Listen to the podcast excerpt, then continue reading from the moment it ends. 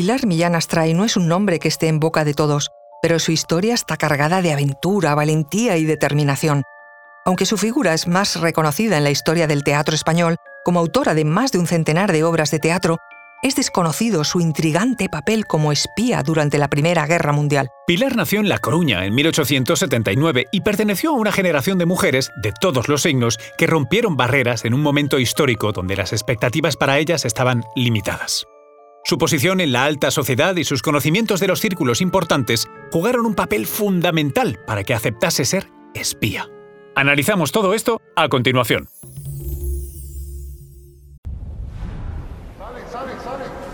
Conoce mejor al equipo que protege nuestras costas. Alerta en el mar, el jueves a las 10 un nuevo episodio en National Geographic.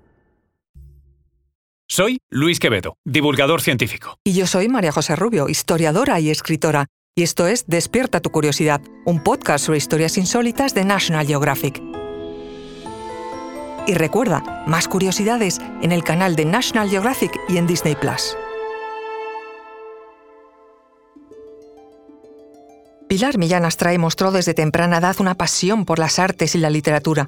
Pasó sus primeros años sumergida en la vida de la élite coruñesa. El nombramiento de su padre como director de la cárcel de Madrid, sin embargo, conllevó el traslado de toda la familia a la capital. Un poco más adelante, con apenas 20 años, Pilar se casó con Javier Pérez de Linares, de familia aristocrática, con el que tuvo tres hijos. La repentina muerte de su marido en 1919 le dejó en una inesperada y difícil situación económica. Había en Pilar, sin embargo, una mujer con espíritu de supervivencia inquebrantable.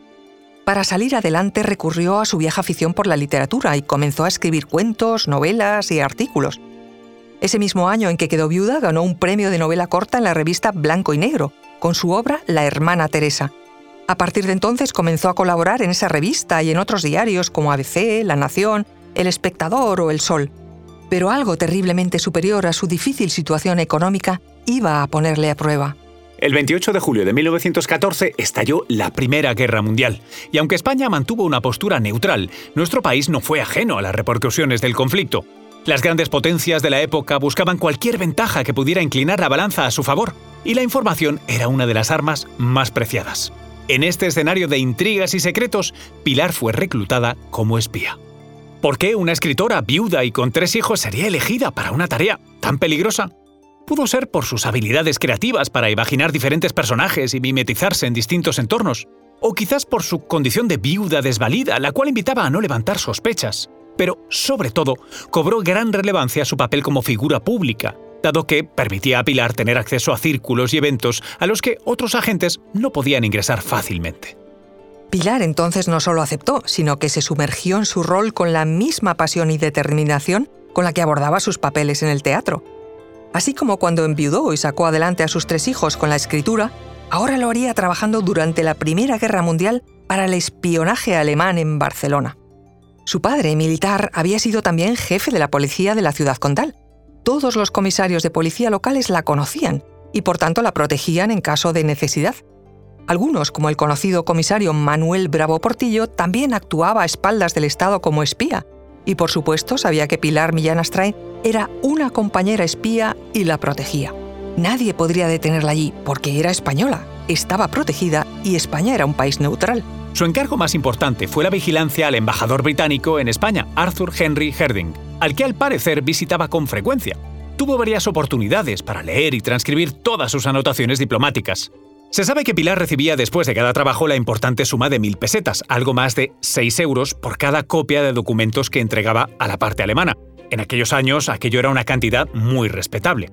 Al finalizar la guerra, su labor como espía quedó en el anonimato y Pilar regresó a su vida literaria, con gran éxito, por cierto. Su verdadera fama le llegó en el teatro.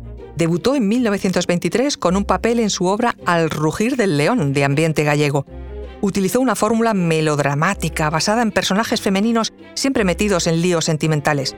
Esto hizo que se convirtiese en la autora teatral más popular del periodo de entreguerras. La tonta del bote fue su obra de mayor éxito y llegó a representarse 310 días consecutivos.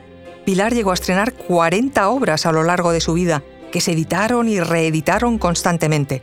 La mayoría fueron traducidas a otros idiomas e incluso algunas se adaptaron al cine. Durante los años de la República Española, llegó a ser empresaria de la compañía teatral en el Teatro Muñoz Seca. Acabada la Guerra Civil Española, se retiró a Madrid con problemas de salud, donde fallecería en 1949, a los 70 años de edad. Había sido una de las grandes dramaturgas de su tiempo, pero pocos sabían que había jugado un papel crucial como espía española para el bando alemán durante la Primera Guerra Mundial.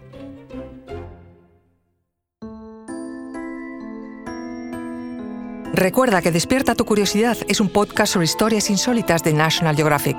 Disfruta de más curiosidades en el canal de National Geographic y en Disney Plus. Y no olvides suscribirte al podcast si has disfrutado con nuestras historias.